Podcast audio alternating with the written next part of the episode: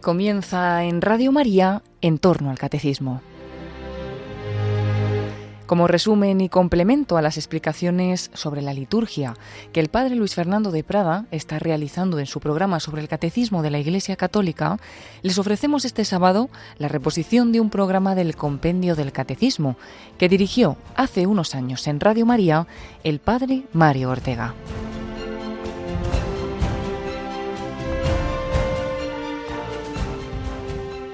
Un saludo a todos nuestros oyentes. Bienvenidos seáis todos a una edición más de nuestro programa Compendio del Catecismo.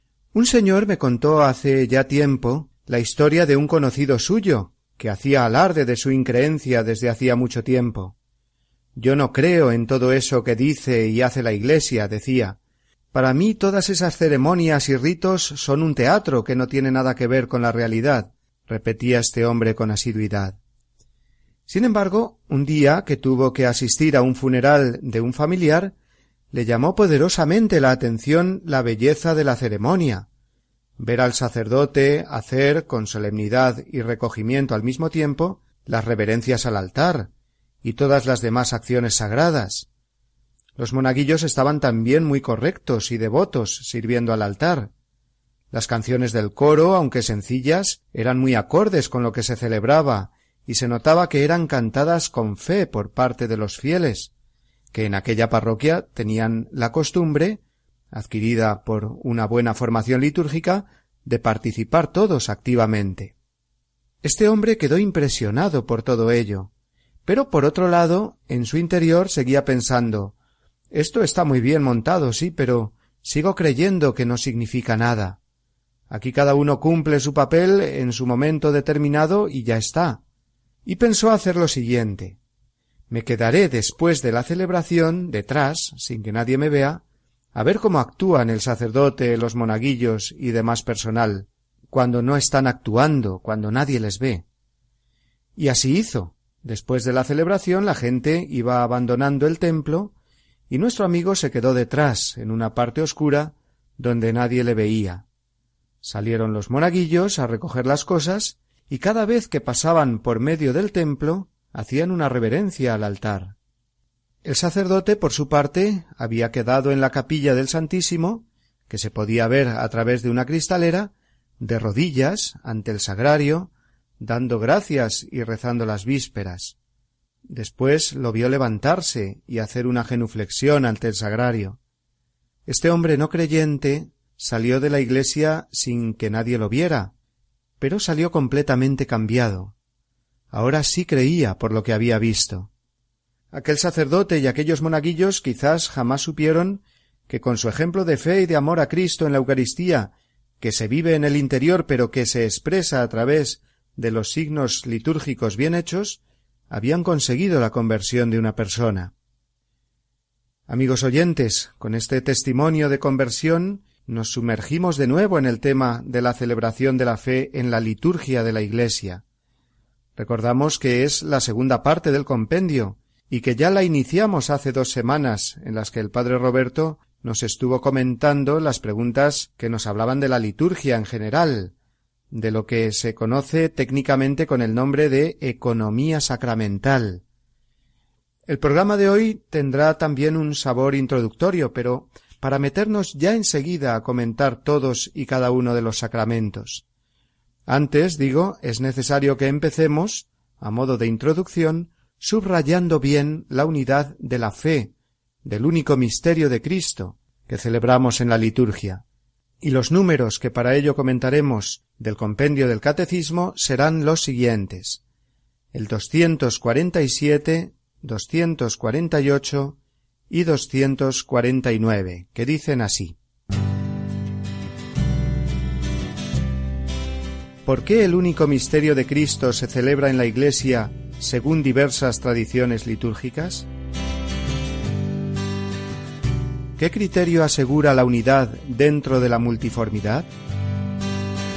Y por último, ¿es todo inmutable en la liturgia?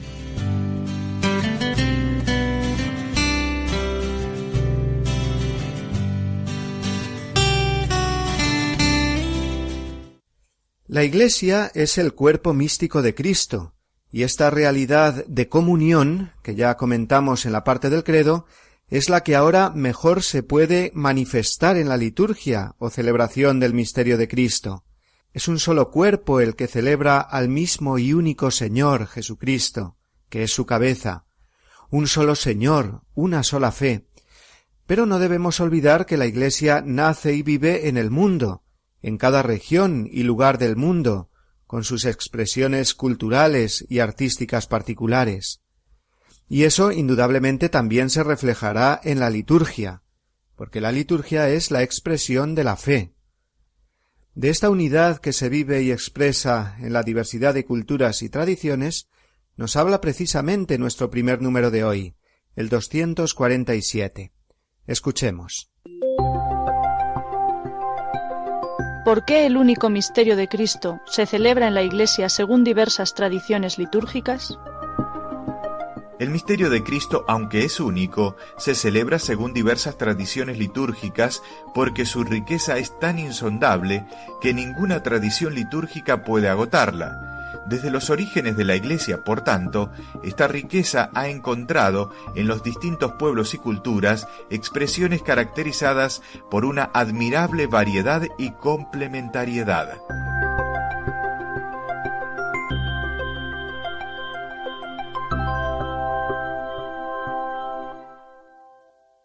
Desde el día de Pentecostés y desde la ciudad santa de Jerusalén, la Iglesia se fue extendiendo por la predicación de los apóstoles y el soplo divino del Santo Espíritu.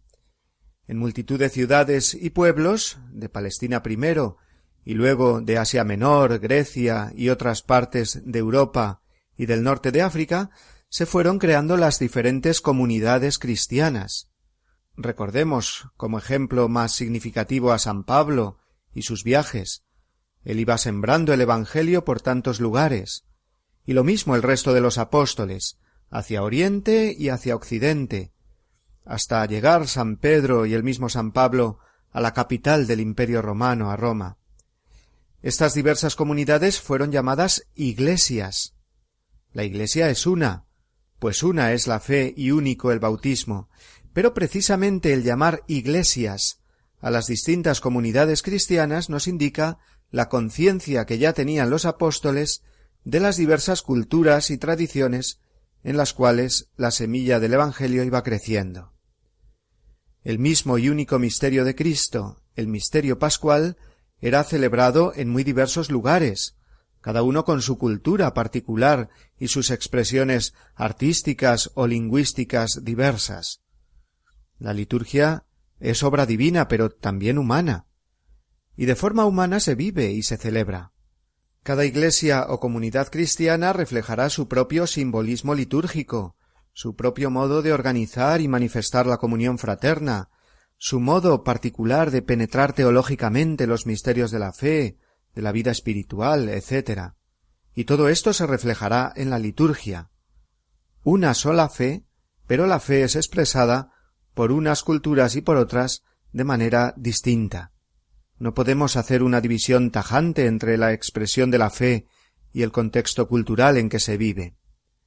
Desde el comienzo de la historia se han celebrado los sacramentos, y por lo tanto se han ido estableciendo las oraciones y las lecturas bíblicas correspondientes a cada uno de ellos, las distintas partes de la celebración, eh, las reglas, en definitiva, que fueron dando lugar a los ritos litúrgicos o tradiciones litúrgicas.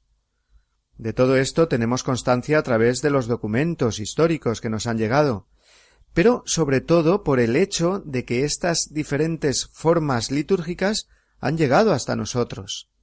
Hunden sus raíces en los primeros siglos de la Iglesia, son tradiciones antiquísimas, muchas de ellas, y por tanto suponen un tesoro de incalculable valor, pues nos muestran, por un lado, que la fe es la misma, y por otro nos manifiestan la riqueza cultural que se vivía y se vive en las diversas áreas geográficas.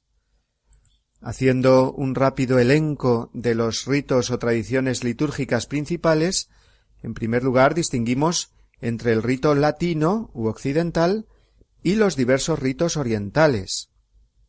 Ojo, siempre estamos hablando de tradiciones litúrgicas de la Iglesia católica, Pero en la Iglesia católica no sólo tenemos el rito romano, que es el que nosotros estamos acostumbrados a celebrar, sino también los ritos orientales, entre los que se encuentran el rito bizantino, el rito alejandrino o copto, el siriaco, el armenio, el maronita y el caldeo. Estos son los principales.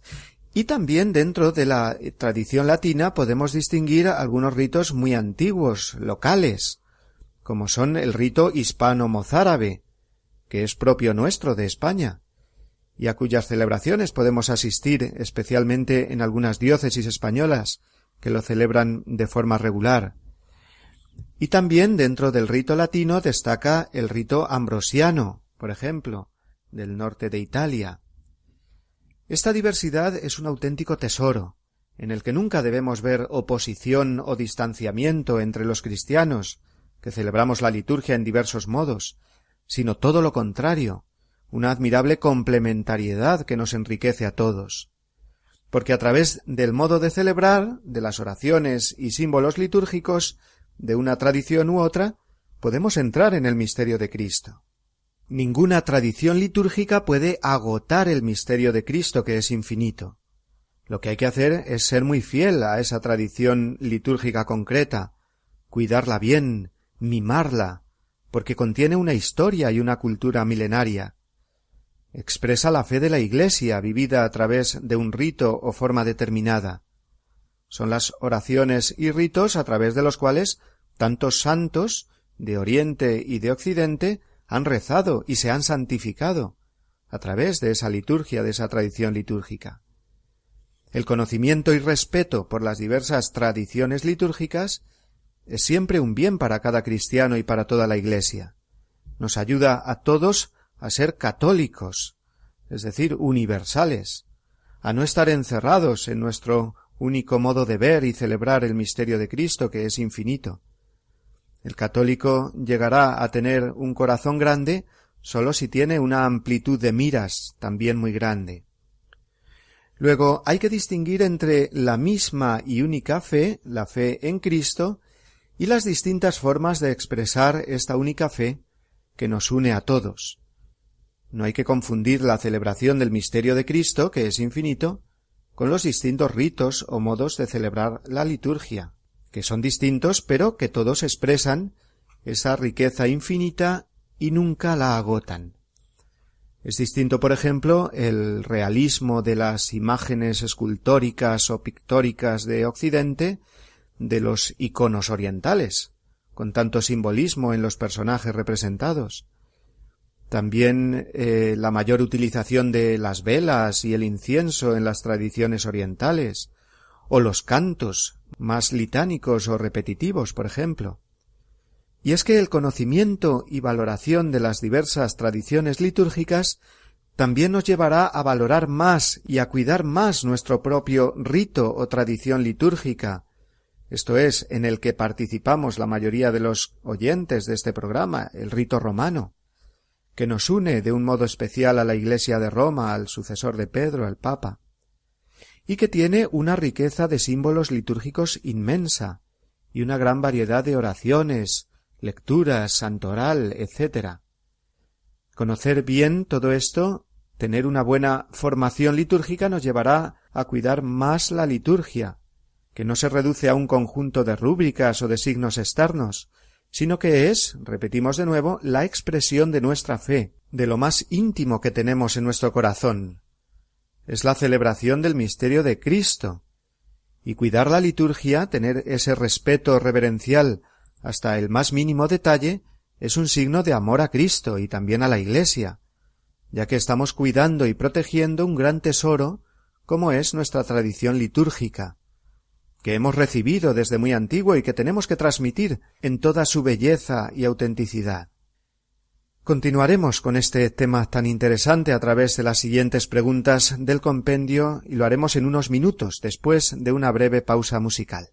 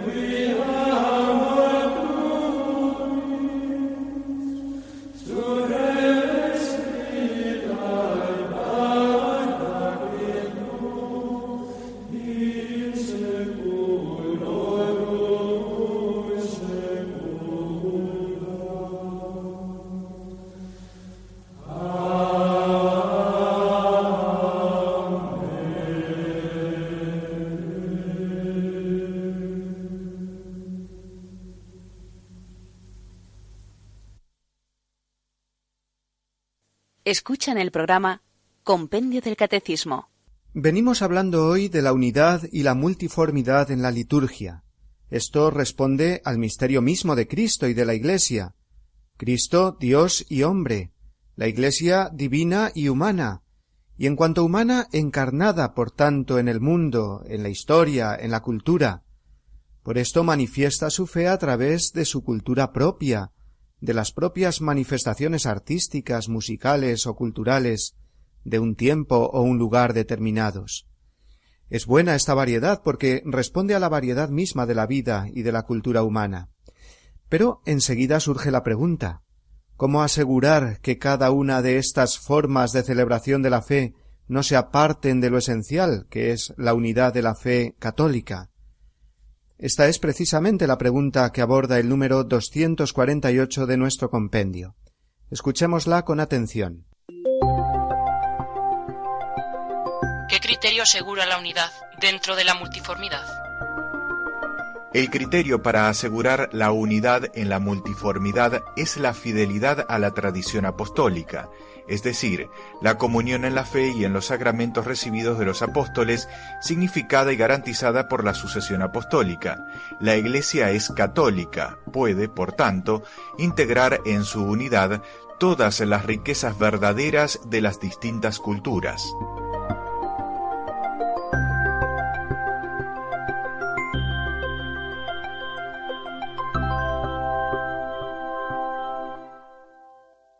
Seguro que nuestros oyentes recuerdan cuando hablábamos de la tradición con mayúscula y las tradiciones con minúscula. Hemos hablado de las diversas tradiciones litúrgicas, pero todas ellas surgen de la gran tradición con mayúscula, la tradición apostólica, o como nos ha recordado el compendio, la comunión en la fe y en los sacramentos recibidos de los apóstoles. Esto es lo que nos une a todos los cristianos, independientemente de nuestra forma concreta de celebrar litúrgicamente. Luego, el modo de evitar la disgregación o separación entre los cristianos que celebran de modo diverso es recurrir continuamente a la fuente original de donde emana todo, que es la comunión con Cristo y con la Iglesia.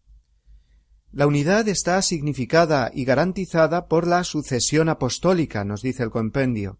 La sucesión apostólica es, recordémoslo, la permanencia de la autoridad recibida de Cristo por los apóstoles y que ellos transmitieron a su vez a los obispos, sucesores suyos. Los obispos, con el Papa, sucesor de Pedro a la cabeza, son los encargados de velar por la unidad en la liturgia.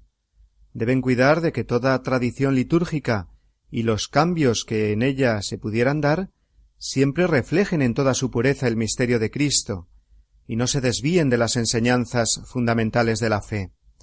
Porque puede ocurrir, y de hecho ha ocurrido muchas veces a lo largo de la historia, que se introduzcan elementos litúrgicos, palabras u oraciones que no reflejen bien las verdades de la fe o que incluso las distorsionen. Y para ello están el Papa y los obispos, como pastores que han recibido la autoridad del mismo Cristo, que son los responsables de que la liturgia celebrada sea fiel y auténtica expresión de la fe creída, y que los elementos culturales, artísticos, eh, lingüísticos, eh, simbólicos, etc., no alejen de Cristo y de los demás cristianos, sino que mantengan la unidad y la comunión en la fe y en los sacramentos. La Iglesia es católica, es decir, universal. Puede integrar en su unidad todas las riquezas verdaderas de las distintas culturas, nos ha dicho el compendio. La Iglesia nunca ha tenido miedo de abrirse a culturas diversas. La Iglesia es por esencia misionera. Pensemos, por ejemplo, en un Mateo Ricci, misionero en la China del siglo XVI, en un Pedro Claver, en las primeras décadas de la evangelización de América, o en Daniel Comboni, en las misiones de África en el siglo XIX, y tantos otros grandes misioneros, que se encontraron con culturas muy distintas en aquellos lugares, y al sembrar allí el Evangelio tuvieron a la vez que velar porque las expresiones litúrgicas, que inevitablemente serían reflejo también de esa cultura particular, mantuvieran la unidad y la comunión de fe con toda la Iglesia católica. La Iglesia está acostumbrada más que nadie a no vivir cerrada en una sola cultura o modo de vivir la fe, y no tiene miedo a dialogar con las diversas culturas y a abrirse a ellas para ofrecer el Evangelio y hacer que se viva y celebre la fe inculturizada en esa nueva área geográfica o social con sus particularidades. Eso sí, teniendo cuidado, como hemos dicho, de que todos esos elementos propios no desfiguren el misterio cristiano fundamental pero de ningún modo tienen que sentir los cristianos temor a la extensión del Evangelio por las novedades o cambios legítimos que esto pudiera producir en la celebración. Es normal, por poner un ejemplo muy práctico, que el fenómeno de la inmigración en Europa haya traído algunas formas de vivir la liturgia en cantos, moniciones, etc., que reflejan la cultura o el modo de vivir la fe de otros pueblos eh, de Sudamérica, de África, eh, del este de Europa. Por eso son siempre contrarias a la fe católica las posturas de personas y grupos que viven demasiado aferrados a una determinada tradición, con minúscula, y miran con recelo las otras tradiciones litúrgicas católicas auténticas y aprobadas, me refiero, o las minusvaloran, o incluso las ven como contrarias a la que ellos defienden. Esto no es entender bien que la Iglesia es católica. Y al final, cuando estas visiones parciales se radicalizan, se falta a la caridad y a la comunión que debe reinar entre todos los discípulos de Cristo. Por eso la clave es siempre vivir en comunión con el Papa, con el magisterio de la Iglesia, y fiarse de la experiencia que como una madre con veinte siglos de experiencia tiene la Iglesia, a la autoridad apostólica, es decir, al Papa y a los obispos, les corresponde discernir las posibles desviaciones litúrgicas que pongan en peligro la unidad de la fe. No le corresponde a cada fiel concreto, sino a los pastores de la Iglesia. Fijémonos bien que ya no hablamos aquí de las distintas tradiciones litúrgicas antiguas que han llegado hasta nosotros, los ritos que decíamos antes, romano, bizantino, etc., sino dentro de nuestro propio rito romano, saber aceptar los elementos culturales o expresiones de un carisma más particular, que tienen su manifestación visible en la liturgia. Para cada celebración litúrgica hay un ritual aprobado por el Papa para toda la Iglesia, que es el que debemos seguir para garantizar la unidad y vivir todos esa comunión en el único misterio de Cristo Salvador. Pero los mismos rituales establecen no pocas fórmulas variadas o ritos opcionales o diversas oraciones o respuestas litúrgicas que el ministro del sacramento puede elegir según las circunstancias. Por ejemplo, pienso ahora en las plegarias eucarísticas para las misas con niños. Y luego también están los elementos más externos que rodean la celebración, como puedan ser elementos decorativos, los mismos cantos, las diversas posibilidades de participación activa de los fieles en la dinámica celebrativa, etc., que siempre habrá que cuidar buscando no la originalidad u otros fines distintos al fin litúrgico, que no es otro, repetimos una vez más, que el de manifestar la fe de toda la Iglesia, la unidad de la fe en Cristo Jesús. Al existir esta variedad, siempre que sea según las legítimas posibilidades que ofrece la Iglesia, es normal que a unos les guste más un modo de celebración que otro. A unos, no sé, les gustará más la misa en latín y a otros más con un estilo eh, más popular o carismático. Pero lo que hay que evitar es que esto impida la comunión auténtica que está en la raíz de todo, ya que todos celebramos el único misterio de Cristo. La diversidad litúrgica, siempre que se viva por parte de todos en un auténtico espíritu de comunión, que va más allá de mis propias particularidades y gustos, siempre será enriquecedora. Pero por desgracia, esta variedad es no pocas veces fuente de conflictos y de distanciamiento entre los cristianos. Lo explicaba muy bien Juan Pablo II en una carta apostólica que escribió con motivo del 25 aniversario de la Sacrosantum Concilium del Concilio Vaticano II. Decía así el Papa, leo textualmente. La diversidad litúrgica puede ser fuente de enriquecimiento, pero a la vez puede provocar tensiones, incomprensiones recíprocas, incluso cismas. En este terreno está claro que la diversidad no debe dañar la unidad. Ella no puede expresarse sino en la fidelidad a la fe común, a los signos sacramentales que la Iglesia ha recibido de Cristo y a la comunión jerárquica.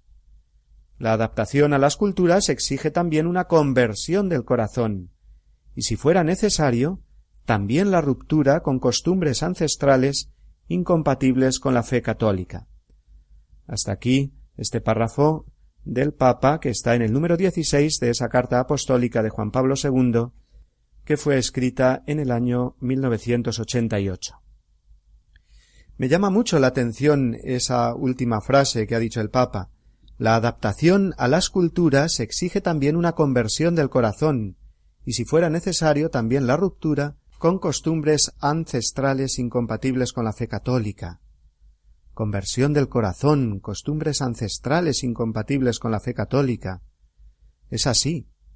La soberbia y la falta de caridad se manifiestan también aquí, y son esas costumbres ancestrales que dice el Papa, de unos y de otros, de más tradicionalistas y de más progresistas, que no sabemos bien conjugar el respeto a la tradición de la Iglesia con la adaptación a las culturas y a las nuevas circunstancias históricas. No me gusta en absoluto utilizar esta terminología tradicionalistas, progresistas, pero es para entendernos. Es un tema muy delicado y complejo este al que nos han llevado las, preguntas de hoy del compendio, pero delicado y complejo por nuestra falta de humildad y de obediencia a las sabias enseñanzas de la Iglesia, que en su magisterio siempre actúa, en este y en los demás temas, con mucha claridad, como una madre.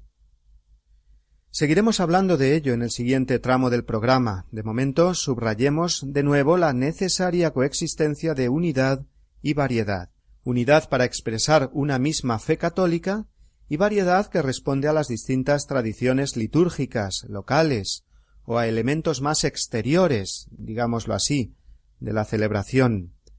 Y la clave para mantener el equilibrio la fidelidad al magisterio de la Iglesia y a la disciplina litúrgica que éste vaya estableciendo. Es decir, fiarnos más del criterio de la Iglesia que de nuestro propio criterio particular. Y esto vale para todos, para el ministro que celebra y para los fieles que participan en la celebración. La liturgia no es nuestra, es de Cristo, que quiere salvarnos a través de ella y Cristo cabeza de la Iglesia ha encomendado al Papa y los obispos la custodia de los misterios litúrgicos. A ellos corresponde determinar el modo de celebrarlos. Vemos, pues, cómo la liturgia nos tiene que ayudar continuamente a mantener esa unidad fundamental de todo el cuerpo, cabeza y miembros, que es la Iglesia.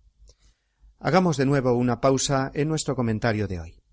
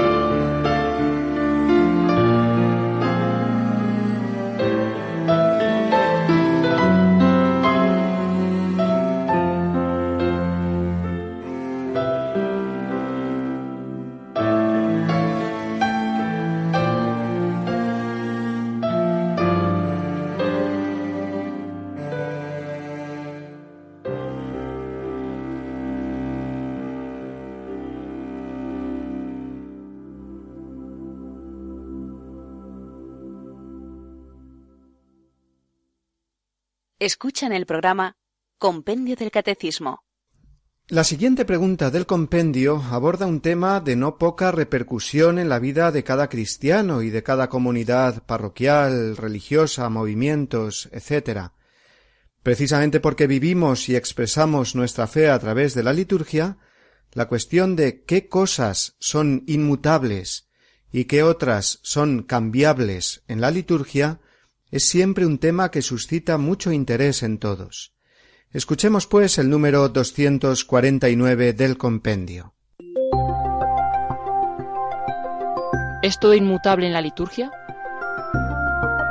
En la liturgia, sobre todo en la de los sacramentos, existen elementos inmutables por ser de institución divina que la Iglesia custodia fielmente. Hay después otros elementos susceptibles de cambio que la Iglesia puede y a veces debe incluso adaptar a las culturas de los diversos pueblos.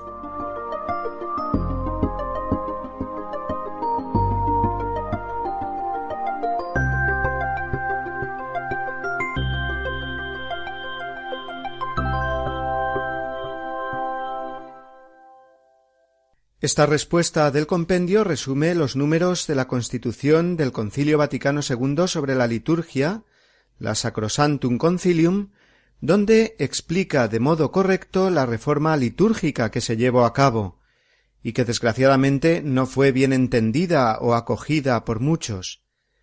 Tanto Juan Pablo II como Benedicto XVI han dedicado muchos esfuerzos a reeducar a la Iglesia en el verdadero sentido teológico de la liturgia, y a que se vayan redescubriendo siempre los aspectos más sagrados del misterio, sin que esto vaya en menoscabo de los auténticos logros de la reforma litúrgica obrada por el concilio. En concreto, en Sacrosantum Concilium número 21 leemos textualmente La liturgia consta de una parte que es inmutable por ser de institución divina y de otras partes sujetas a cambio, que en el decurso del tiempo pueden y aun deben variar, si es que en ellas se han introducido elementos que no corresponden bien a la naturaleza íntima de la misma liturgia o han llegado a ser menos apropiados. En esta reforma los textos y los ritos se han de ordenar de manera que expresen con mayor claridad las cosas santas que significan, y en lo posible el pueblo cristiano pueda comprenderlas fácilmente y participar en ellas por medio de una celebración plena, activa y comunitaria. Es el número 21, como hemos dicho, de Sacrosantum Concilium. Y aquí vemos dos polos, por decirlo así, en los que se tiene que mover siempre toda reforma litúrgica. Por un lado, nos ha dicho el concilio, expresar con mayor claridad las cosas santas que significan. Y por otro lado, hacer que el pueblo cristiano pueda comprenderlas más fácilmente y tener en ellas una participación más activa y que se vea más el sentido comunitario. En esa línea fue la reforma del Concilio Vaticano II que, como digo, los papas eh, Pablo VI primero, luego Juan Pablo II y Benedicto XVI han intentado siempre reeducar al pueblo de Dios. El mismo concilio explica que hay que promover la educación en la liturgia y en la participación activa de los fieles. Muchos de los abusos que se han hecho o se hacen en la liturgia nacen de una falta de formación litúrgica. Y esto es algo siempre grave, porque recordemos aquella clásica frase que ya comentamos la semana pasada lex orandi, lex credendi. Las oraciones que se hacen reflejan la fe que se tiene. Por eso es tan importante distinguir bien lo que es inmutable en la liturgia, porque expresa las verdades de la fe y afecta a la validez de los sacramentos, de las cosas que puedan estar sujetas a cambio.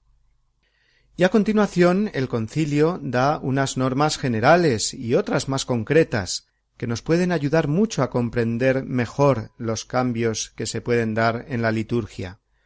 Estas normas se encuentran en Sacrosantum Concilium en los números del 22 al 40. Recuerdo a nuestros oyentes que pueden eh, tener acceso a este documento conciliar pues en internet en tantos sitios, pero en concreto en nuestra página de Facebook del programa ahí hay un enlace directo. Estas normas no las expondremos ahora todas, sino las más significativas. En primer lugar, como una norma general, el concilio nos recuerda que sólo la jerarquía puede introducir cambios en la liturgia. Y esto es muy importante, porque muchas veces en la preparación de las celebraciones, pues nos tomamos muy a la ligera el poder hacer cambios o no. Hay que asegurarse bien que esos cambios eh, que pretendemos hacer pues son según las normas litúrgicas. En segundo lugar, dice el concilio, conservar la tradición y a la vez tener una apertura al legítimo progreso. Y en todo, esta eh, reforma o este progreso siempre eh, será fomentando aquel amor suave y vivo, dice el concilio, hacia la Sagrada Escritura. Por eso es tan importante que esté siempre presente en todo acto litúrgico la Sagrada Escritura, y que nos empapemos bien de la palabra de Dios para poder después recibir con eficacia los sacramentos.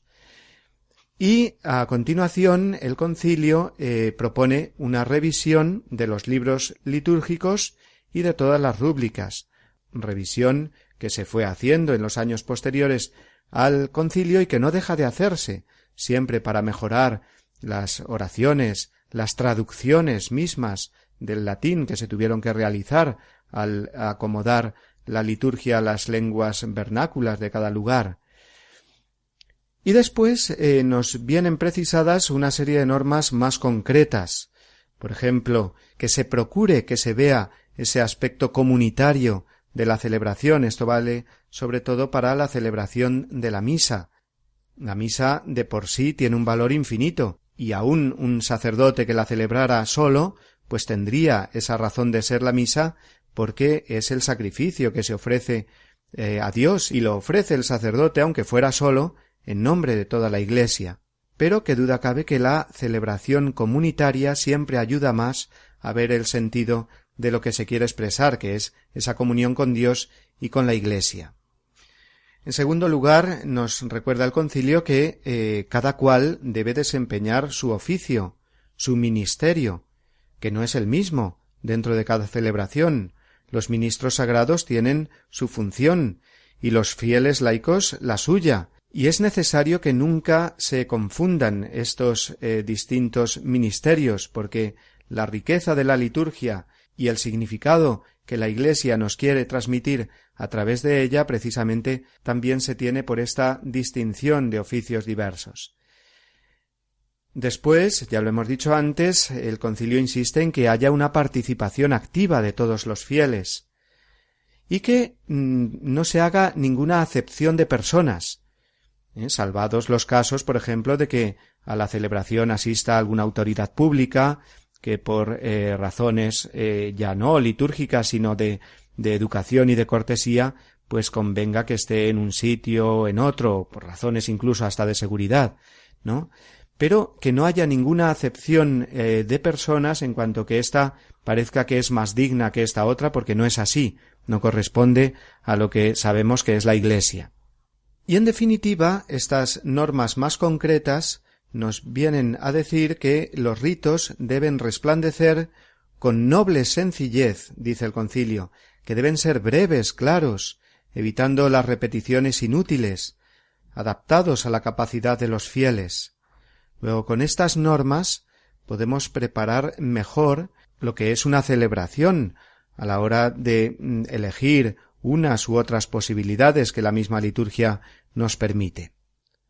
En cuanto al uso de la lengua, ya que antes eh, en el rito latino sólo se podría celebrar en latín y el concilio permitió que se celebraran en las lenguas vernáculas con el fin de que el pueblo participara más activamente en la celebración, digamos que no es que se prohibiera el uso del latín como muchos dicen.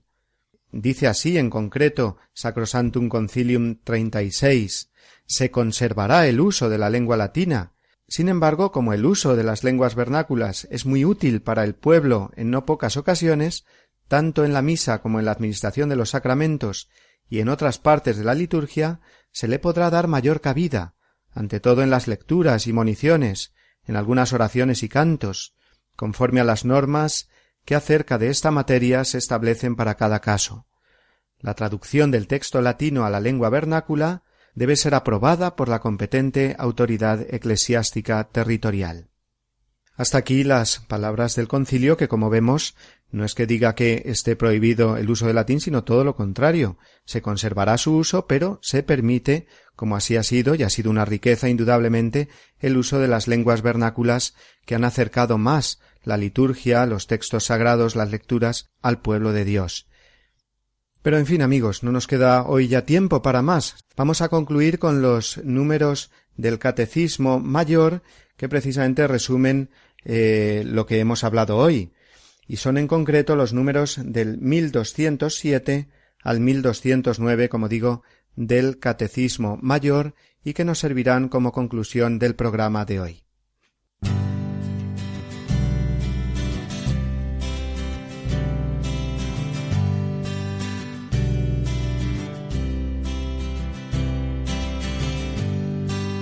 Conviene que la celebración de la liturgia tienda a expresarse en la cultura del pueblo en que se encuentra la Iglesia, sin someterse a ella.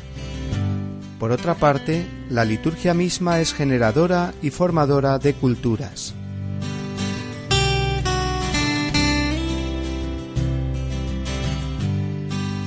Las diversas tradiciones litúrgicas o ritos, legítimamente reconocidas, por significar y comunicar el misterio de Cristo, manifiestan la catolicidad de la Iglesia.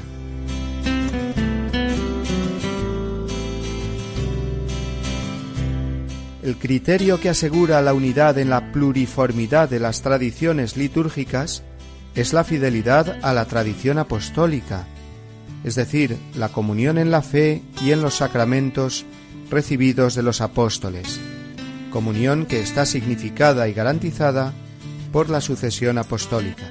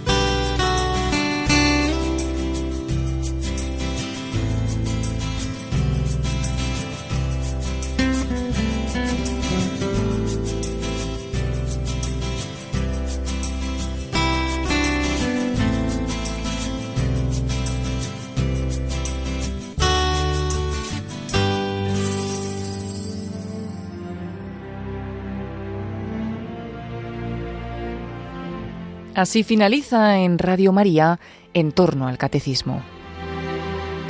Y este sábado, como resumen y complemento a las explicaciones sobre la liturgia que el padre Luis Fernando de Prada está realizando en su programa sobre el catecismo de la Iglesia Católica, les hemos ofrecido la reposición de un programa del compendio del catecismo que dirigió hace unos años en Radio María el padre Mario Ortega.